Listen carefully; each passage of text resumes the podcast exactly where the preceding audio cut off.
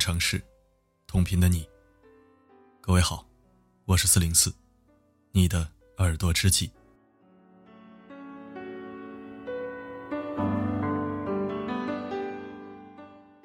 很多人很奇怪啊，为什么我昨天没有更新，也不说一声？其实不是不更新，是我前一天晚上发的太晚，不小心过了零点。也就是说，前天没有发文，是昨天过了零点才发的，所以昨天的群发机会就没有了。感谢批评，感谢想念。以后我会把时间安排好的。最近事情比较多，有点忙不过来了。今天我来了，因为你很重要，所以我决定发两篇播音。不过另一篇语速比较直，所以不建议晚上听，明天白天再听吧。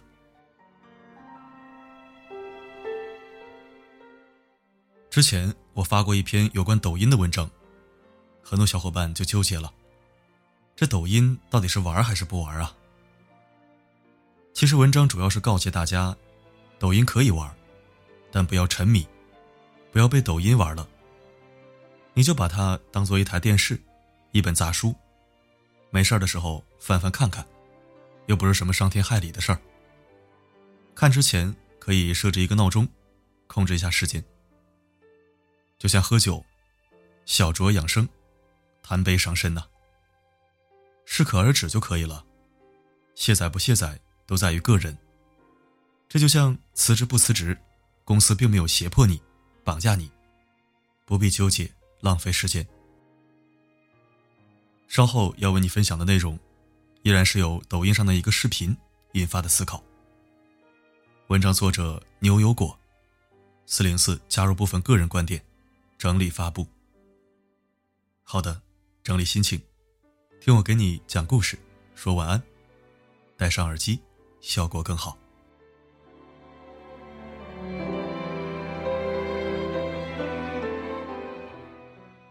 抖音上有一个热门视频，一个远嫁的女人，每次在婆家受到委屈以后，因为她没有几个朋友，也没有亲人在身边，所以只好躲在公园里放声大哭。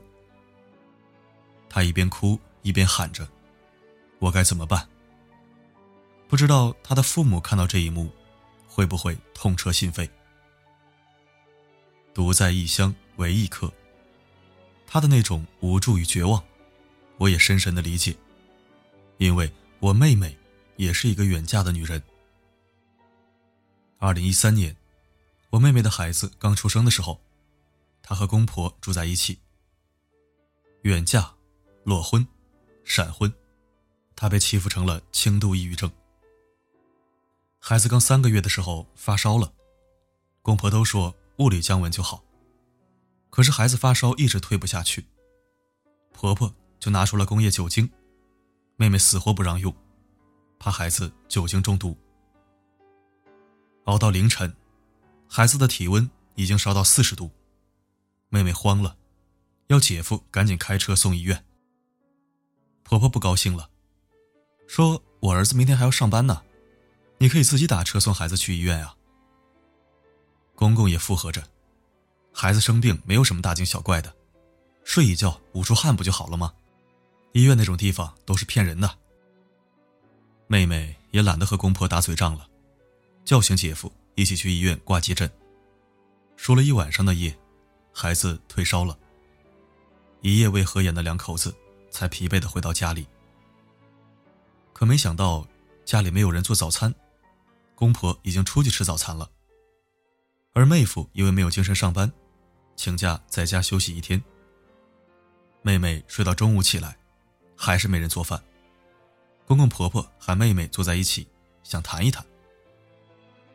公公冷着脸说：“你嫁到我们家就是我们家的半个女儿，尤其你父母又不在身边，我们有责任教你做一个好媳妇。”婆婆唱着双簧：“昨天晚上你一个人带孩子去医院就好了呀，不要折腾我儿子嘛。”他堂堂男子汉的是要干事业的人，怎么能操心家务事呢？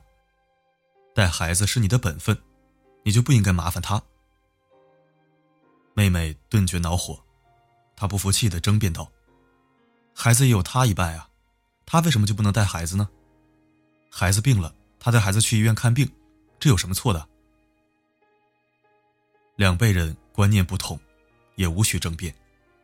公婆自然不会理解妹妹，只觉得她太矫情了。妹妹借口出去买菜，然后躲在小区的凉亭里，哭成了泪人。妹妹说：“她这辈子最后悔的决定，就是远嫁。她受了委屈，没地方可去。她有心里话，没人倾听。她是这座城市的外地人，就像她是这个家的外人一样，没有一点安全感。远嫁的女儿不好过，远嫁女儿的妈妈也同样不好过。朋友的姑姑王奶奶。”她的独生女从云南嫁到武汉，预产期在六月份，因为心疼女儿产后忙不过来，王奶奶便早早的赶了过去。女儿家房子比较小，王奶奶只能和女儿的婆婆挤在一个房间的上下铺睡。武汉是有名的火炉，而习惯云南凉爽天气的王奶奶实在受不了，就提出开空调睡觉。没想到。女儿的婆婆就是不愿意开空调。王奶奶以为她是怕浪费电，于是承诺电费由自己承担。女儿的婆婆依然拒绝，说自己很少开空调，怕吹感冒了。女儿也多次和婆婆交涉，婆婆就是不同意。无奈之下，王奶奶买了一个躺椅，独自搬到阳台上去睡觉。蚊虫叮咬让她睡不着觉。早上醒来的时候，又有露水。可这些，王奶奶还是咬咬牙忍了下来。又过了几天，王奶奶买菜的时候，看到一个瓜农在卖西瓜，王奶奶便买了两只大西瓜。女儿婆婆一看，脸色立马阴沉下来。她说：“儿媳妇快要临产，不能吃西瓜，担心腹泻引发早产。”王奶奶解释。孕妇吃一片没事的，其余的大家吃嘛。女儿的婆婆还是不高兴的说：“我们一般都去超市买一块切开的西瓜，半个只要十几块钱，你这一口气买了两个西瓜，太浪费了。”王奶奶本想说：“这是我请你们吃的。”看着亲家母防备的眼神，王奶奶默默的收了声，独自坐在阳台上发呆。自从女儿远嫁之后，王奶奶的心也跟了过来。女儿是他心尖上的人，若不是为了她，王奶奶也不可能千里迢迢跑到这儿来受气。王奶奶很后悔同意女儿远嫁，看着大腹便便的女儿嫁过来还要做这做那，得不到丝毫尊重，王奶奶更加自责自己没有为女儿把好关。因为亲家矛盾日益加重，王奶奶只好忍痛回老家。她觉得自己再也无法融入女儿的世界，那种渐行渐远的感觉，令人心碎。远嫁，注定是一场覆水难收的旅行。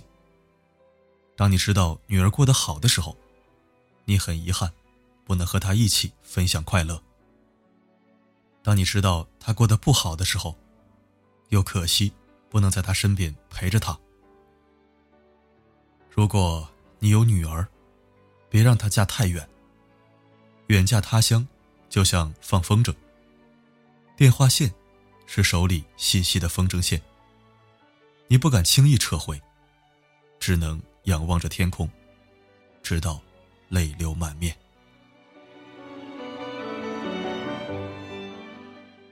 其实。王奶奶的故事并不是个例。在不久前，有一个新闻，说一个重庆女孩嫁到哈尔滨，母亲过来帮女儿坐月子。在此期间，因为一碗猪蹄汤，婆婆和妈妈发生了矛盾，最后小两口闹起了离婚。小两口的感情并没有破裂，但是婆婆和妈妈已经闹得水火不容，女儿毅然站在妈妈这一边。坚决要离婚。在民政局工作人员的撮合下，妈妈答应另租房子帮女儿带孩子。婆婆也愿意搬出去，不再过度干涉儿子儿媳的事情。在这件事上，我看见了几个关键词：远嫁、坐月子、婆婆和妈妈的区别。婆婆希望儿媳多喝猪蹄汤催奶。妈妈觉得猪蹄汤太油腻了，不适合当产妇的食谱。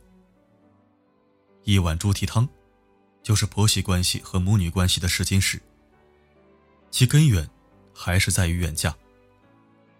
如果不是远嫁，妈妈也不会背井离乡，做起了老漂族，还要陪着女儿一起受委屈。嫁得近一点，至少随时可以带着孩子回娘家串门，婆家人也不敢轻易的去欺负你。家里有个什么事儿，娘家人也能力挺你。有固定的朋友圈，不用体会。远嫁那种孤立无援的感觉。以前我写过一篇文章，远嫁的女人一定要有钱。讲的是，如果你真的和他确认过眼神，为了爱情甘愿远嫁，那么你最好要多赚钱，经济自由，才能精神自由。就像抖音里面那个躲在公园里嚎啕大哭的远嫁女孩。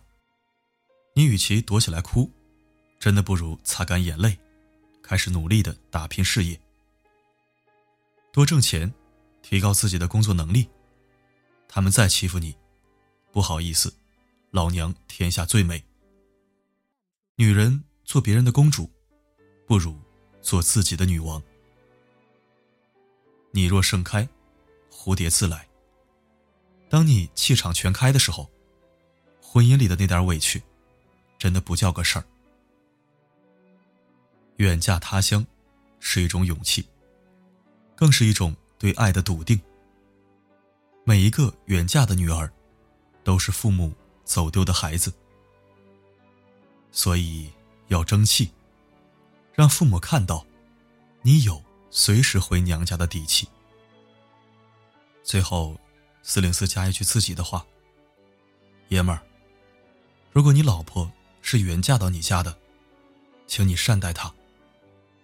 最起码吵完架之后，要好好哄她，不要让她觉得她是一个不重要的外人。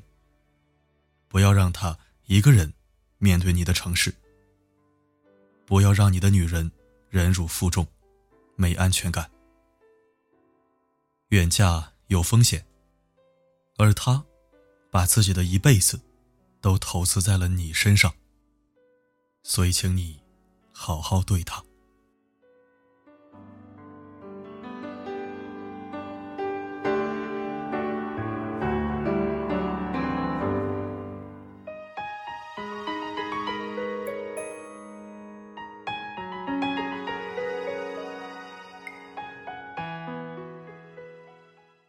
感谢收听，这里是四零四声音面包。如果喜欢本期文章，欢迎转发分享。如果不想错过每一期，你也可以关注并置顶公众号。每篇文章的结尾曲都会与你同频。如果想获取歌曲名称，可以在后台左侧按钮进入每日歌单进行查询。女生专享应急口令有更新，具体详情可以关注公众号中间按钮应急指南。每个夜晚，为你而来。我是四零四，不管发生什么，我一直都在。我们的昨天太短，等不到天长地久；我们的明天太远，换不来幸福相守。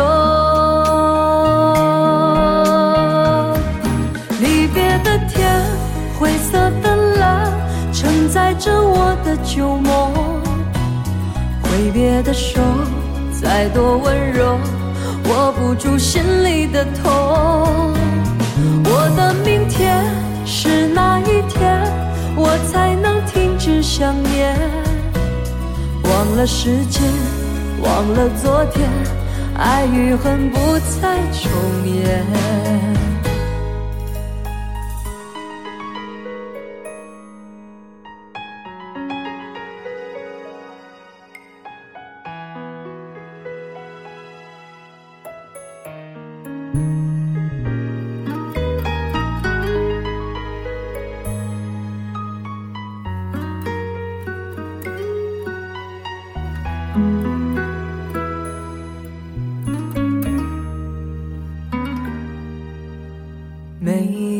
一句挽留，没有一句借口，这影子在随着那时间游走。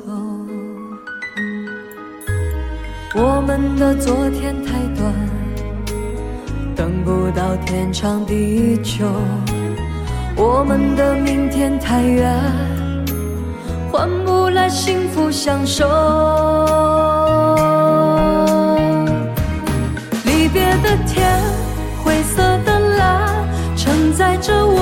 旧梦。挥别的手，再多温柔，握不住心里的痛。我的明天是哪一天，我才能停止想念？